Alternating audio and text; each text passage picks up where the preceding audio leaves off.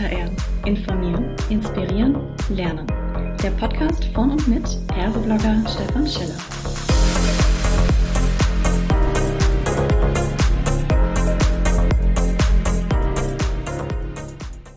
Hallo und herzlich willkommen zu einer weiteren Ausgabe von Klartext HR. Heute freue ich mich sehr, Professor Dr. Matthias Sutter mit mir am Mikrofon zu haben und wir sprechen über das Thema unmoralisches Verhalten im Job. Wie viel Skrupellosigkeit verträgt ein Unternehmen? Herr Sutter, schön, dass Sie da sind. Mögen Sie sich kurz selbst vorstellen, bitte? Guten Tag, Herr Schellers. Selbstverständlich sehr, sehr gerne. Äh, ja, Sie haben schon gesagt, mein Name. Ich arbeite als Direktor an einem Max-Planck-Institut zur Erforschung von Gemeinschaftsgütern in Bonn. Dahinter steckt ganz einfach, ich bin Volkswirt in der Fachrichtung Verhaltensökonom hauptsächlich und unterrichte auch an den Universitäten Köln und Innsbruck. Sehr gut. Und wir sind uns quasi über den Weg gelaufen durch ein Buch, das Sie geschrieben haben. Das haben wir auch bei uns kürzlich im Newsletter verlost mit sehr, sehr großem Interesse. Wie heißt das Buch und worum geht es?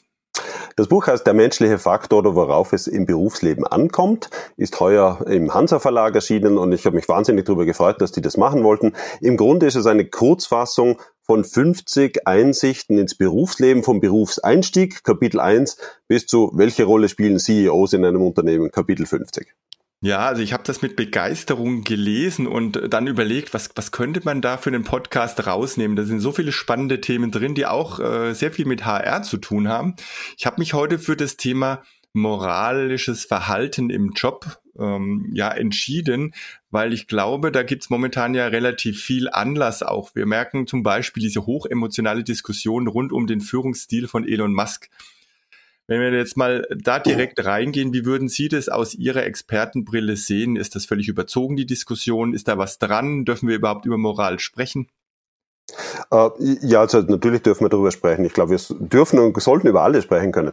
Aber Sie haben mich jetzt konkret nach Elon Musk gefragt. Ja, das ist natürlich eine sehr, sehr prominente Person in der Öffentlichkeit, der jetzt mit einem Wahnsinnsdarlehen von über 20 Milliarden äh, Fremdkapital äh, Twitter gekauft hat und den ganzen Laden umkrempeln möchte.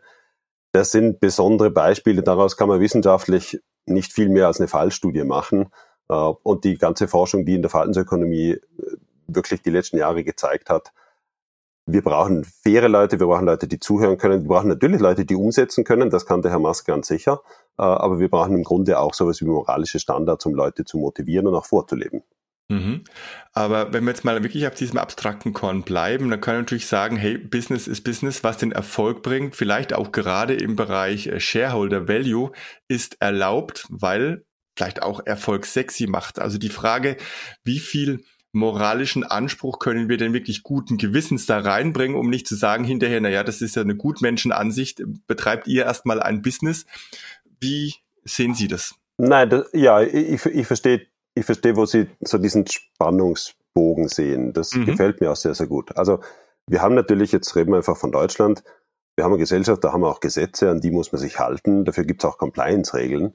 Und da, glaube ich, müssen wir nicht groß diskutieren drüber, ist es moralisch, ob man die ständig überschreitet, diese Grenzlinien ja. oder nicht. Mhm. Äh, auf der anderen Seite ist es natürlich so, dass äh, problematisches Verhalten oft im Kleinen beginnt. Darüber schreibe ich auch im Buch. sind so kleine, schleichende Dinge, wo man sagt, naja, so, so dramatisch ist das nicht irgendwie. Da hat man halt mal ein Abendessen mitgenommen, das man eigentlich nicht zwingend hätte mitnehmen müssen beispielsweise. Oder hat Leute bewirtet, die man eigentlich selber auch hätte bewirten können. Äh, ich denke jetzt zum Beispiel an den RBB. Äh, mhm. Und das sind natürlich Situationen, die grundsätzlich moralisch sauberes Handeln innerhalb der Regeln unterminieren. Und das kann für Unternehmen ein Problem werden, logischerweise. Und dann fängt es an, schwierig zu werden. Und darum glaube ich, man sollte da nicht sagen Moral versus Profit, sondern Moral ist schon etwas, also es gibt Regeln, an die muss ich mir erhalten, das ist auch schon moralisches Verhalten mhm. in dem Sinne. Und, und das heißt nicht, dass das im Widerspruch dazu steht, wie ich dann ökonomisch am Schluss rüberkomme. Mhm. Jetzt haben Sie in Ihrem Buch tatsächlich ja sehr spannende Einblicke auch in Forschungsarbeiten gegeben. Ähm, was mich besonders fasziniert hat, war ein Thema, wo die Frage ist nach dem Motto, was lege ich äh, in den Vordergrund oder was stelle ich in den Vordergrund? So meinen eigenen Profit oder vielleicht ein einwandfrei sauberes Verhalten. Und das wurde ja sogar bis auf die Spitze getrieben, dass man dann äh, theoretisch über den, über das Überleben von Mäusen äh, entschieden hat. Ähm, dass das dahinter liegt, ist natürlich ein ganz anderes Thema. Wollen Sie uns da mal ein paar Einblicke geben, worum es da genau ging? Also das ist äh, eine der berühmtesten Arbeiten meines Bonner Kollegen Armin Falk, der im Grunde äh, Studenten der Uni Bonn äh, ganz konkret war, dass die Möglichkeit gegeben hat, zwischen zwei Optionen zu entscheiden. Geld für sich zu nehmen und dann war klar, eine Maus würde sterben als Konsequenz davon oder das Geld nicht zu nehmen und die Maus zu retten. Ganz konkret hat der Armin Falk keine Mäuse getötet, sondern immer nur gerettet. Ja, Das mhm. sind Labormäuse aus Kliniken, das muss man dazu sagen. Also nicht, dass genau. Tierschützer da jetzt sich unangenehm berührt fühlen, das ist überhaupt nicht der Fall, ganz im Gegenteil. Also der hat praktisch Forschungsgeld aufgewendet, um, um Labormäuse wirklich äh, bis zu ihrem Lebensende in einer vernünftigen Umgebung leben zu lassen. Ähm, mhm. Also das war gar nicht die Frage, da passierte nichts wirklich Unmoralisches, nur war es den Probanden nicht klar. Und das ist wichtig, das zu genau. betonen. Also konkret standen die wirklich vor der Frage dann, okay, also da war mit Falk hat so ein Video gezeigt, das wir ja auch mal gesehen, das ist mir fast schlecht geworden. Ja, wie man halt ja Labormäuse vergast, irgendwie wie dann der Herzschlag langsamer wird und dann halt aufhört. Das ist ganz fürchterlich zum Sehen. Und das hat er den Leuten auch gezeigt und hat dann im Wesentlichen ihnen die Frage gestellt, wollt ihr Geld haben und dann mhm. passiert halt das oder wollt ihr es nicht haben und dann retten wir diese Maus. Und erstaunlich viele Menschen haben also das Geld einfach genommen. Was die Hauptaussage seiner ersten Arbeit war, war die, dass wenn man jetzt sowas wie einen Markt über das Leben von Mäusen schafft, das ist ein bisschen mhm. künstlich, muss man sagen. Ja, ja, also die, Re die Realität hat das zum Glück nicht. Aber wenn man so einen Markt schafft, dann hat Armins äh, Arbeit gemeinsam mit der Nora Tschech, die ich ja unbedingt erwähnen möchte, hat äh, dann gezeigt, dass auf Märkten noch mehr Mäuse praktisch gehandelt werden und damit, damit nicht gerettet werden. Das ist der konkrete, korrekte mhm. Ausdruck. Nachfolgende Arbeiten haben das ein kleines bisschen dann hinterfragt, ob wirklich Märkte Moral unterminieren. Da gibt's äh, da gibt's mehrere, mehrere Arbeiten, die sagen, na, ganz so wie, wie die ursprüngliche Arbeit 2013 in Science gezeigt hat, ist das gar nicht. Aber das ist eine Frage, die die Ökonomie seit 250 Jahren beschäftigt. Mhm. Ist Handeln auf Märkten etwas, was, was uns unsere moralischen Argumente schneller vergessen lässt? Und richtig ist, Märkte sind ein sehr anonymes Instrumentarium. Ja, da, da, da habe ich irgendein Angebot in irgendeine Nachfrage, ich weiß oft nicht einmal, woher das kommt, von wem. Mhm. Und dann verliert man häufig schneller diesen persönlichen Bezug. Was mache ich da eigentlich? Auch das Gut, das ich handle, tritt in den Hintergrund und der Preis in den Vordergrund. Auf Märkten will man ja gute Preise erzielen. Mhm. Und also das, das ist sicher eine gewisse Gefahr, aber dafür gibt es ja Marktregeln. Ja? Was kann man tun und was kann man nicht tun? Also zum ja. Beispiel haben wir, haben wir nach wie vor keinen Markt, wo man Mäuse irgendwie töten kann. Punkt. Mhm. Also wovon hängt es denn eigentlich dann ganz konkret ab? Jetzt sind ja 10 Euro, um die es da ging, jetzt nicht wirklich viel. Ja. Also man kann vermutlich ja. nicht sagen, äh, wenn jemand das Geld dringend braucht, dann ist er da eher dazu bereit, weil bei 10 Euro, das rettet niemanden. Also ja. äh, würde man da umgekehrt raus sagen, naja, äh, im Prinzip ist die Moral schon so weit, dass wir sagen, selbst für 10 Euro sind wir bereit, die moralischen Standards fallen zu lassen oder wird das jetzt schon wieder zu weit gegriffen? Ich glaube, also ich glaube, dass das fürs Allgemeine zu weit gegriffen ist. Also, dass es mhm. einzelne Menschen so geben kann, ja, das kann ich mir vorstellen. Aber uns interessiert ja mehr, ist das in der großen Breite der Beobachtungen sichtbar? Mhm. Und da würde ich sagen, nein.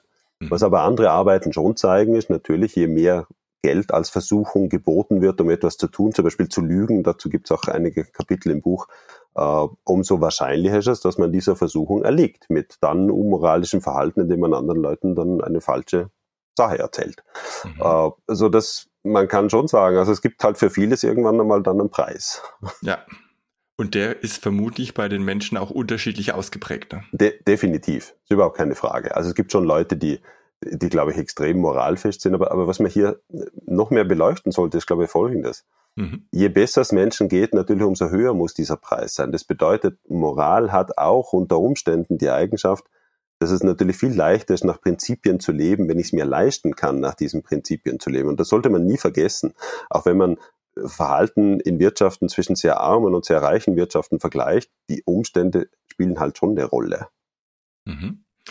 Ist denn jetzt eigentlich äh, Moral, jetzt frage ich mal wirklich sogar auf einer ganz großen Metaebene, so was Art Universelles, weil wir teilweise, wenn wir jetzt so ein bisschen äh, in die Diskussion auch via Social Media reingucken, man das Gefühl hat, dass Menschen sich ganz schnell empören ähm, und sagen, das ist alles ganz falsch und messen das an einer Moral, von der andere sagen, das ist doch überhaupt gar nicht der Maßstab. Also ihr äh, überhöht das Ganze jetzt. Wo steht dieser Begriff denn heute Moral? Der ist ja ein sehr, sehr mächtiger Begriff eigentlich, ne? Ja, also er, er, steht nicht an den sozialen Medien und deren Aufgeregtheitskultur, um ganz offen zu sein. Also ich bin ja in meiner Erstausbildung abgeschlossener Theologe auch.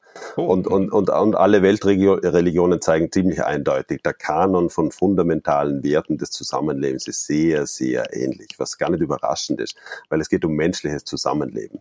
Also konkret heißt es Respekt vor anderen, Ehrfurcht vor lebendigen Wesen. Das betrifft Menschen wie auch Tiere, als auch die Umwelt sozusagen. Das bedeutet auch Reziprozität, Gutes mit Gutem zu vergelten und nicht Schlechtes mit Gutem zu vergelten. Also da gibt es so viele, so viele ähnliche Muster insgesamt, die wir, die wir für das Zusammenleben haben. Ich glaube ja, Religion ist ja faktisch nichts anderes wie eine Anleitung, wie man zusammenleben kann, letztlich, mhm. ja, und dann halt überhöht, indem man eine Gottesfigur hinzutut. Aber an die muss man überhaupt nicht glauben. Das ist nicht der Punkt. Der Punkt ist, dass uns hilft, wie wir sozial in Frieden miteinander umgehen können. Und das ist nicht diese Empörungskultur, dass irgendjemand sich schräg angeschaut gefühlt hat auf Twitter oder nicht beachtet gefühlt hat und dann eine Shitstorm-Lawine lostritt. Das hat überhaupt nichts mit Moral zu tun. Das ist unmoralisch, Punkt. So ist es. Dann gehen wir doch mal rein ins Unternehmen. Da haben wir ja auch soziale Systeme. Auch da gelten Regelungen. Wir reden immer sehr viel ja. über gemeinsame Werte, die da sind. Das ist eine Wertegemeinschaft sei des Unternehmens. Äh, welche Ansatzpunkte sehen Sie denn, um mehr, sage ich, moralisch oder ethisch einwandfreies Verhalten in so einem Unternehmen dann auch zu fördern, zu stimulieren, zu ermöglichen? Was gibt's da? Sehr gut. Also ganz viele Unternehmen haben ja heutzutage diese Compliance-Richtlinien und Unternehmenswerte, die sie haben. Ich glaube, die ganze Forschung zeigt eindeutig, das muss von oben herab vorgelebt werden, bis in mhm. jede einzelne Abteilung hinunter, wenn ich es von oben nach unten beschreiben darf. Und zwar deswegen, weil es geht nicht äh, sozusagen, dass ich erwarte von, von Mitarbeiterinnen und Mitarbeitern, dass sie sich an alle Regeln halten, auch das Wohl des Kunden im Blick behalten, nicht nur das Kunden, nicht nur das Wohl der eigenen Firma. Und, und praktisch oben gibt es sowas wie eine Selbstbedienungsmentalität, dass ich, äh, sagen wir, beheizbare Sitze in irgendwelchen Dienstautos brauche, die ich überhaupt nicht brauche. Äh, mhm. Also da, das ist ziemlich klar. Und zwar, das liegt auch ganz typisch am Menschen. Der Mensch ist jemand, der gern konditional kooperiert, wie wir in, der, in unserer Fachsprache sagen. Das heißt ganz einfach, wenn ich sehe, dass andere Leute und insbesondere Leute mit höherem Status bestimmtes Verhalten an den Tag legen, dann ist der Mensch auch eher gewillt, dieses Verhalten, kooperative Verhalten auch an den Tag zu legen. Das ist konditionale Kooperation. Mhm. Und das heißt nichts anderes wie, dass wir Leute haben, die äh, Leute brauchen, die an der Spitze von Organisationen stehen, die die Werte, für die das Unternehmen stehen soll, auch vorleben müssen. Mhm. Punkt. Sonst wird es unglaubwürdig. Sonst ist es ein Papier, von dem niemand etwas hat. Jetzt ist das Vorleben ja das eine, aber es muss ja vor allem A sichtbar gemacht werden für diejenigen, die das dann hinterher bewerten oder wahrnehmen sollen. Und ich glaube, die Herausforderung ist auch, das richtig zu interpretieren. Denn es ist ja nicht immer so, wenn ich etwas sehe und ich habe einen Interpretationshintergrund, der mir dann sagt, oh, äh, da spricht jetzt der Sozialneid und ich interpretiere aus meiner Brille das. Was können dann da Unternehmenslenker tun? Müssen die transparenter werden? Müssen die Entscheidungen vielleicht auch transparenter machen und sagen, wir hatten folgende Optionen und unter den gegebenen war das die moralisch einwandfreiste, die auch dem Business dient? Oder wie, wie kann man es ein bisschen greifbarer machen? Ich glaube ja. Äh, in dem Sinne, sie können nichts vorleben, wenn es die Leute nicht sehen können. Das ist genau mhm. das, was Sie jetzt gerade gesagt haben. Und, genau. und, man könnte jetzt sagen, man muss das transparent machen, man muss klar auch die Entscheidungen nach außen kommunizieren. Man sollte auch immer, das ist ja jeder Unternehmensentscheidung wichtig, die Gründe dafür kommunizieren. Da habe ich oft den Eindruck, dass da kläglich oft versagt wird, weil man sagt, mhm. naja, jetzt habe ich halt entschieden, aber die Gründe spielen keine Rolle. Dabei ist es für die Akzeptanz von Entscheidungen ganz bedeutsam. Also zum Beispiel, was ich auch im Buch beschreibe, ist eine Situation, wo wir versucht haben zu, zu verstehen, warum unfaires Verhalten von Arbeitgebern so, so, so desaströs ist für die Produktivität von Mitarbeitern. Und zwar, es ging in beiden Fällen wurden Menschen gekündigt. Im einen Fall haben wir es gut begründet und erklärt denen, die weiter noch im Unternehmen waren, im anderen Fall nicht. Mhm. Und in dem Fall, wo wir das nicht gemacht haben, ist die Produktivität um zehn Prozent eingebrochen. Also das, was wir, was Sie jetzt als Transparenz bezeichnet hat, ist auch etwas, mhm. dass man versucht, Verständnis zu erwecken für die Gründe, die man hatte. Man wird nie alle mit acht Milliarden zufriedenstellen mit den Gründen, die man hat.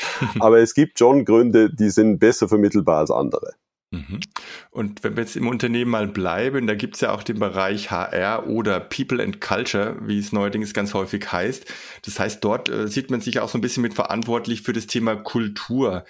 Wie könnte denn jetzt so eine People and Culture Abteilung auf dieses Ziel mit einzahlen? Weil mit Vorleben allein wird es ja da nicht äh, gemacht sein?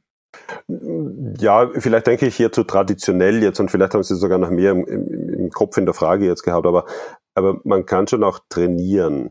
Äh, Sensibilität für andere kulturelle Normen, Sensibilität für andere soziale Normen auch.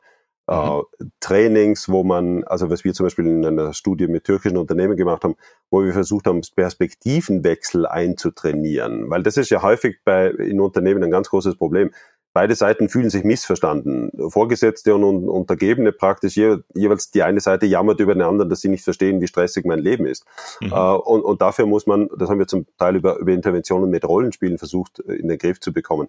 Dazu muss man den Leuten auch einen Perspektivenwechsel mal anbieten und sagen, so, aus meiner Rolle sieht das so aus. Das ist vielleicht ein Aspekt, den du noch nie gesehen hast. Und umgekehrt, ja. Auch einer, den ich nicht sehe, den du bisher hattest. Also auch das würde ich mir bei People and Culture selbstverständlich, ehrlich gesagt, vorstellen, dass das ein Teil dieser Arbeit dort sein würde. Mhm. Ja, dann mit Blick auf die Zeit würde ich sogar sagen, wir runden an dieser Stelle das Thema schon ab, führen möglicherweise aber die Diskussion dann auf Social Media und anderweitig weiter im angemessenen Rahmen. Ich für meinen Teil sage auf jeden Fall schon mal ganz herzlichen Dank, dass Sie da waren und wünsche Ihnen auch mit Ihrem Buch noch, dass Sie da ganz viele Menschen erreichen im wahrsten Sinne des Wortes und ähm, ja, etwas bewegen. Vielen Dank, Herr Scheller.